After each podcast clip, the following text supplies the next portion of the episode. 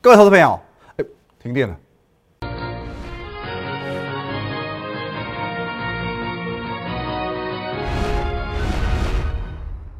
各位投资朋友，大家好，今天是五月十三号，星期四，欢迎收看今天的股林高手，我是林玉凯。一样，我们先进入到这个画面。如果你针对我们今天节目内容有任何相关问题，欢迎你透这个 line at win 一六八八八，小老鼠 win 一六八八八。这个 line 呢，可以和我们的团队做一对一的线上互动、线上的咨询。在盘中、盘后、假日呢，我会把个股哦以及一些盘式的讯息放在 Telegram win 五个八啊 win 八八八八八哦，一定要验明正身哦哦这个。这个仅此一家，别无分号，好不好？这一六八八八哦，这个是 Win 八八八八，多一个八少一个八都是错的哦。那我们现在的 YouTube 频道，你所收看 YouTube 频道是摩尔投顾的林玉凯分析师哦，找到红色订阅按钮，帮我们按下去哦。林玉凯分析师，好，首先一样从今天的台股看起了，今天的台股呢哦，相当相当的。只能说精彩了哦，真的是精彩了哦。中场呢以下跌两百三十二点做收，可是呢没有跌破前低哦，勉勉强强算收了一个红色的十字 K。中场收在一万五千六百七十点，可是我相信直到现在你还是惊魂未定的哦，因为你的惊魂未定呢肯定会来自于三个原因。首先，昨晚的美股、今天的台股以及疫情。那昨晚的美股我们先看一下，原本呢我说这个呃，我们以科技指数来看的话，半年线它的命脉嘛。好，可是呢，在昨天这里，哦，昨天呢，纳斯达克哦已经把这个半年线哦看似有些跌破，费半的部分也是一样，费半部分跌破的更明显。好，可是呢，哦，如果说你稍微懂技术分析的就会知道了。哦，如果说我们这个跌破均线的话，先看三天，三天之内站回来都是假跌破，而且我相信，呃，美股之于民主党，就如同现在的台股之于我们的执政党，其实它都有跌不得的压力。那我们先来厘清几个问题哦。政府对于股市有没有影响力？绝对有嘛？哦，绝对有影响力，而且是绝对影响力。今天只要我想要干预，我可以动用很多的政策或者是机制去影响整个市场。所以说，它绝对有这个 power。那另外一个问题在于它重不重视，想不想干预？哦，因为有一些政府是属于这种，呃，股市涨跌它无所谓的。那怎么样去看出一个国家？的政府，他重不重视股市的涨跌呢？哦，其实你要看官员的态度。哦，假设股市大跌，哦，那那个记者来采访他，官员态度是说，哼，关我屁事。他如果是这样的话，当然他嘴巴不会这样讲了，可是他可能会去美其名的去讲说，哦，我们尊重市场的这个自由发展。哦，这种官腔就表示说他根本不在意。那美国在不在意？啊，你可以看一下这一阵子的新闻。这阵新闻，来我们来看一个蛮经典的，哦，我们的叶伦。哦，前 FED 主席哦，现任的财政部长叶伦，他前阵子不是有所谓这个升息说吗？啊，你看哦，升息说他一讲之后，引发了美股的动荡，赶快出来消毒，赶快出来灭火，哦，就跟丢哎，哦，非常非常之紧张，然后表示说，哎，可能他背后有承受一些压力，我不能乱讲话，我一讲话股市就跌怎么办？或者说前阵子 FED 有所谓这个鹰鸽之战嘛，哦，不是三峡鹰鸽哈，是鹰派跟鸽派的这种对决，因为有些官员表示说，呃，美国经济已经。呃，复苏的差不多了嘛，哦，美股也在创历史新高嘛，所以说，哦，现在可以去缩减购债啦，哦，可是呢，股市走跌之后嘞，什么？马上鹰转鸽，鹰派转鸽派，所以种种迹象你可以去看得出来，美国政府它是很在意股市的，哦，因此你说，呃，民主党有没有可能去推出一些救市方案，或者说啊，来讲一些这个激励人心的这种喊话？我觉得一定会，哦，毕竟拜登现在。一月多才上任嘛，到现在屁股都还没坐热哦。你说放任股市下跌，真的不好看哦，真的不好看。那我们看回到今天的台股，台股为何让你焦虑？哦，虽然台股没有破底，可是毕竟今天中场还是收跌的嘛，还是跌了两百多点嘛，而且甚至呢比贵买还弱哦。今天贵买还是上涨的哦。啊，为什么贵买上涨？这是可加权指数下跌哦。外行看热闹，内行看门道。因为现现在市场有一个现象叫做先跌的先反弹，最早呃先跌的先反弹，最晚跌的。哦，最早跌的最早开始涨，哦，那过去最强势的现在才刚刚开始跌，啊，有有点绕口，好不好？最早开始跌的最早开始涨，过去最强势的现在才刚刚开始跌。我举几个例子你就知道了。最近这几天都在抢，呃，几几档股票，而且是过去会让你很纳闷的几档股票。我们看到四星连续几天红 K。一二三四，连续四根红 K，今天是创新高，创一个波段新高之后才做拉回，它这一段惨不惨？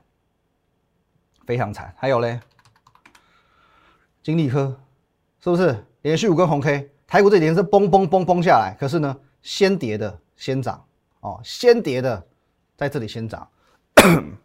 好，那什么叫做这个呃最最后跌的？过去最强势，现在开始跌呢？各位，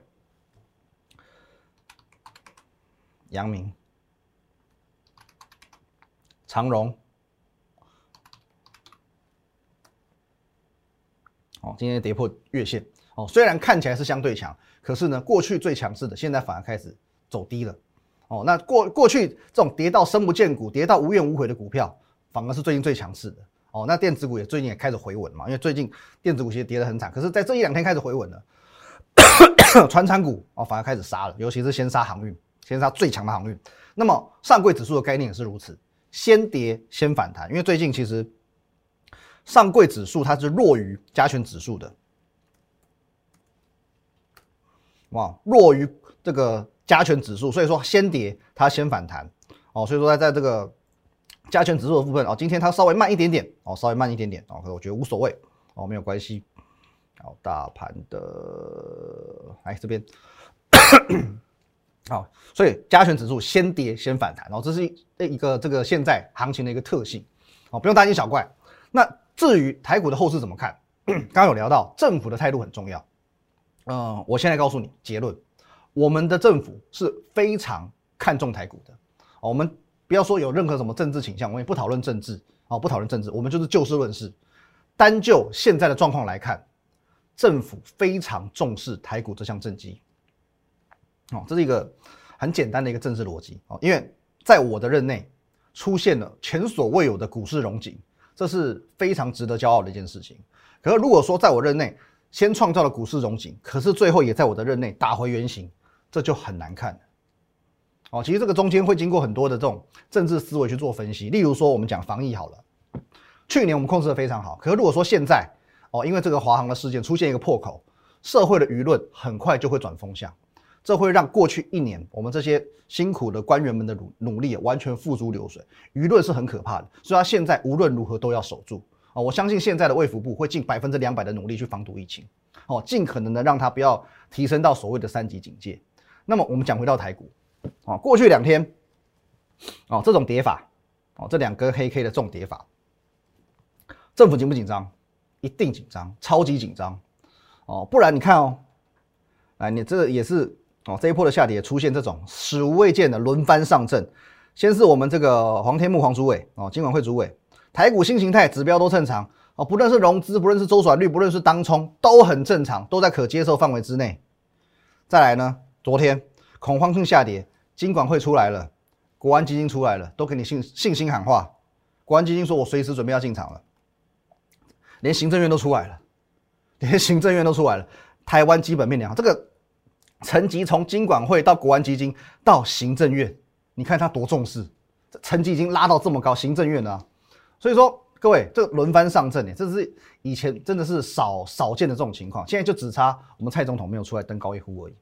而且呢，各位你不要忘记哦，哎，还有这个哎，投信投顾理事长哦，张喜他告诉你甜蜜点浮现了，投信投顾工会理事长张喜表示甜蜜点浮现，叫你怎样闭着眼睛买就对了，哦，闭着眼睛买就对了，哦，那国安基金到现在都还没有决议要进场，可是呢，关谷先进场了，你丢我捡，撒一百零四亿护盘。哦，撒一百零四亿，所以 你说哦，一这个没有所谓那个临危受命吗？哦，政府是有计划的，那有没有可能根本还不需要去动用到政府的这种救援计划，台股先自救？我告诉你，绝对有可能，因为台股其实已经出现了非常多个止跌讯号，台股在昨天、在今天已经出现非常多个止跌讯号，你相信吗？我知道讲到这边你一定不相信，下半段回来我一个一个与你分享，休息一下。好，欢迎回来哦。废话不多说，我们直接来看一下止跌讯号。首先呢，来我们看这里有一个指标叫做 VIX 恐慌指数，有没有看到？来，我们看技术分析，过去两天急速飙升，我们把它缩小一点点，急速飙升，有有多飙？哦，已经快要追上去年了。去年三月这一波，哦，疫情刚刚蔓延开来的时候，急速飙升哦。哦，急速飙升哦，哦，差已经差不多未接了。最昨天最高有来到多少？来，我们看一下。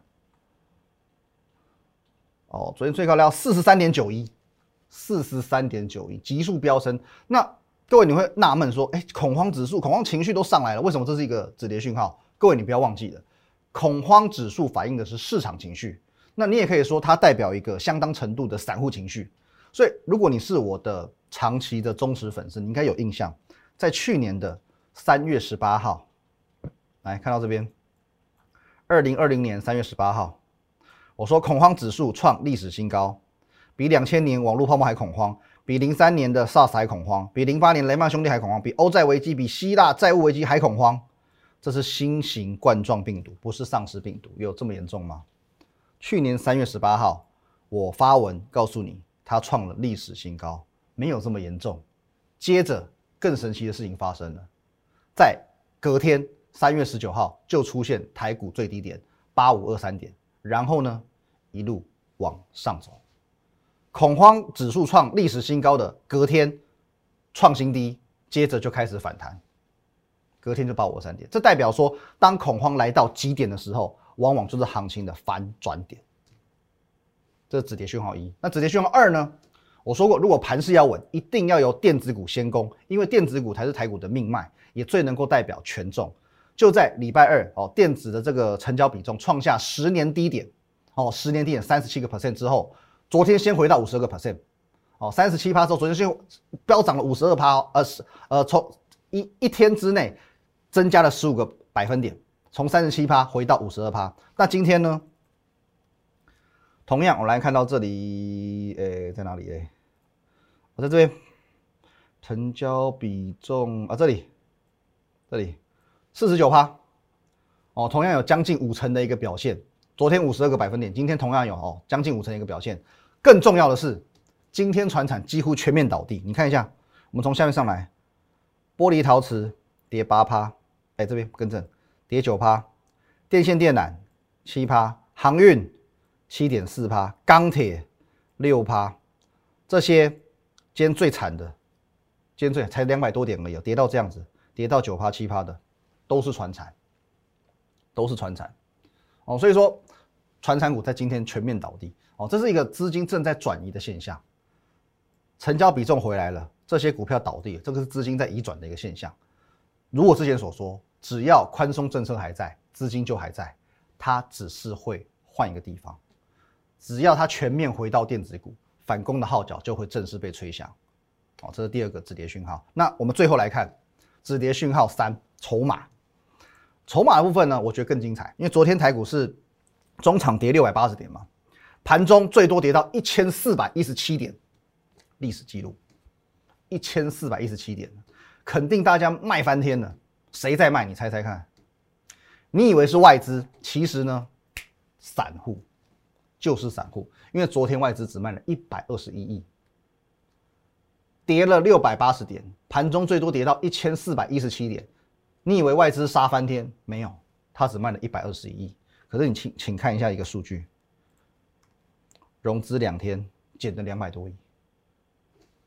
散户还有个更有趣的现象哦，来，这个你要你要去做个对比，我把一个逻辑分享给你听。你看一下上礼拜，上礼拜来上礼拜的台股呢？哎，台股我们再看回到这边，上礼拜台股走出一个什么样的格局？哦，这边一个小。小小的 U 型走势，哦，这当然这两根以上个礼拜来看算是一个急跌啊，只是说这这两根太大了，好，走出这样一个 U 型的走势，哦，结果呢就发生了这样子的新闻，补不到，卖不掉，违约交割金额飙高，哦，飙高创近期新高，可是呢，各位，如果说这种情况是一个常态性的话，那么照理来讲，昨天有杀到一千四百多点。应该违约交割的这这个金额到爆炸吧？应该是一大群人全部违约交割吧？你会瞬间的哦这样子上冲下洗，你会把一堆的人都抬出去啊？结果有吗？哦，天亮大跌之后，哦，证交所柜买中心它是紧盯违约交割，可是你看一下这边没有哦。来，我们看金额在这边，哎，五百二十三万，五百二十三万。这个叫什么？叫做一个平稳值而已，平稳值哦。你在上个礼拜行情其实没有想象中震荡，可是呢，罕见飙高了，而且我我记得是一千一千呃两千多万还一千多万的样子。可是呢，在昨天这种行情过后，反而没有那么多的违约交割，这表示一件事情：没有钱的、融资的、喜欢当冲的、喜欢乱买股票的，已经走的差不多了，筹码已经相对安定了。现在的买盘是真买盘，所以它没有那么容易去违约交割。现在进来的几乎都是真买盘。那很多人知道说，台股现在跌到这里哦，是一个非常难得的位置。那有些是属于这种价值投资型的，中长线的买盘已经进驻了。各位你自己看一下哦，昨天台积电跌到一个千载难逢的位置，这里这叫五百一十八块。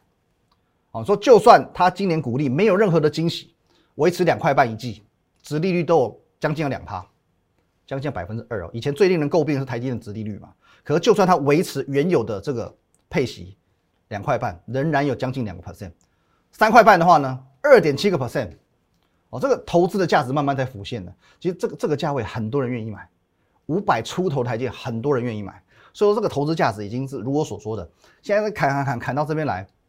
没有什么好砍的了。哦，你会发现在过去台股这两根长黑 K 根本就是在猎杀散户。可是呢，哦，各位你看一下，不止我们刚刚讲到，关谷行库买了一百亿，还有谁真正聪明的在做这件事情？内资、投信连续七天买超，连续七天买超。哦，有一部电影哦，零七年的电影《血钻石》，你看过没有？哦，很好看，我推荐大家看。哦，他还讲这个非洲的非法钻石哦，牺牲很多条人命嘛哦，压榨当地劳工啊，所以那种走私而来的哦，就放在那个橱窗里面，你觉得很漂亮。可是呢，漂亮的背后哦，这个高贵的这个背后是历经很多流血事件而来的哦，这种钻石。那这种状况是不是就像现在的台股一样？很多股票历经了这一波的融资断头、血流成河之后呢，价值浮现了，法人准备进场捡便宜了，关股进场了，投信连续几天买超。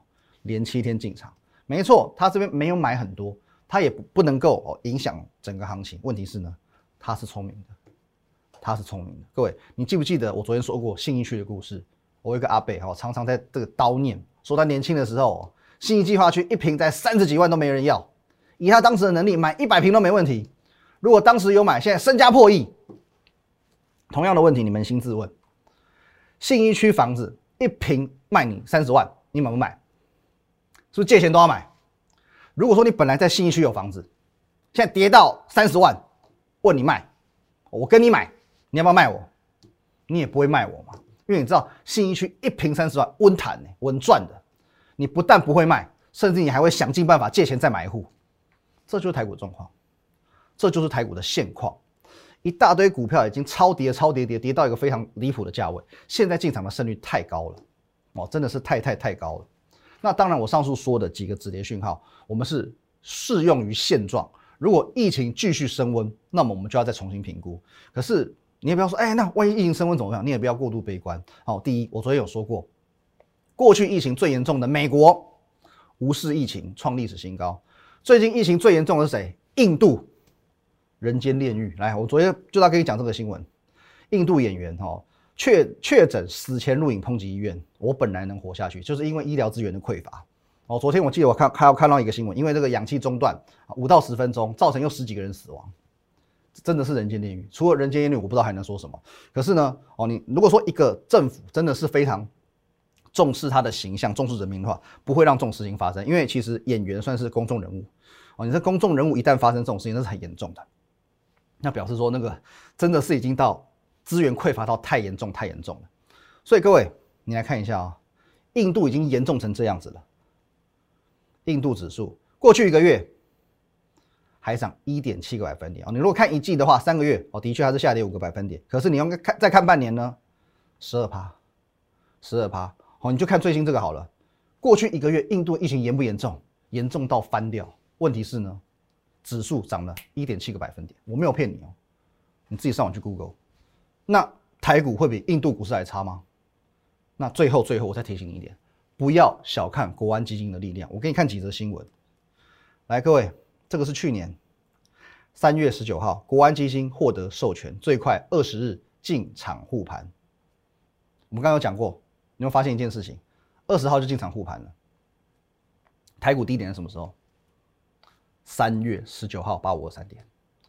最低点来到三月十九号的八五二三点之后呢，国安基金二十号可以进场护盘，国安基金二十号可以进场护盘，从此一路扶摇直上。还有哦，这个也是政府的态度，很明很明显。七月十五号，国安基金暂不退场，罕见攻上万二，国安基金继续护盘，真的很罕见。还有，国安基金退场了，十月份的时候七点五亿而已，只花了七点五亿而已。重点不在于花了多少钱，在于政府重不重视这件事情。今天当我很在意，当我很重视，我自然会有非常多的方法拯救股市。去年宣布三月二十号进场，最低点就落在三月十九号，而且。为什么我说不要小看国安基金力量？因为在过去国安基金的成功几率是百分之一百。哦，这个是我们也是去年的一篇报道。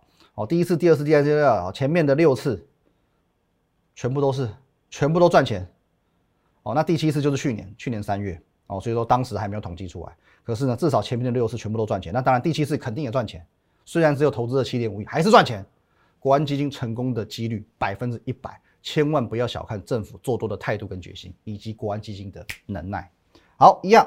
如果针对我们今天节目内容有任何相关问题，欢迎你通过这个 line at win 一六八八八小老鼠 win 一六八八八这个 line 可以和我们团队做一对一的线上互动、线上的咨询。盘中、盘后、假日呢，你可以透过这个 telegram 哦，得到我们一些分享的资讯。win 五个八，还有你现在所收看的 YouTube 频道是摩尔投顾的林玉凯分析师，请找到红色订阅按钮，帮我们订阅下去。各位，如果你错过了去年的八五二三点。错过这绝佳的高胜率买点，现在你的机会来了。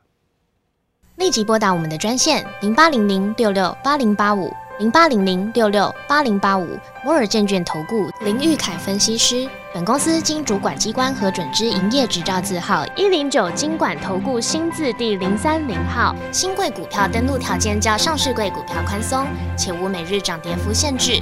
投资人应审慎评估是否适合投资。本公司与所推介分析之个别有价证券无不当之财务利益关系。本节目资料仅供参考，投资人应独立判断、审慎评估并自负投资风险。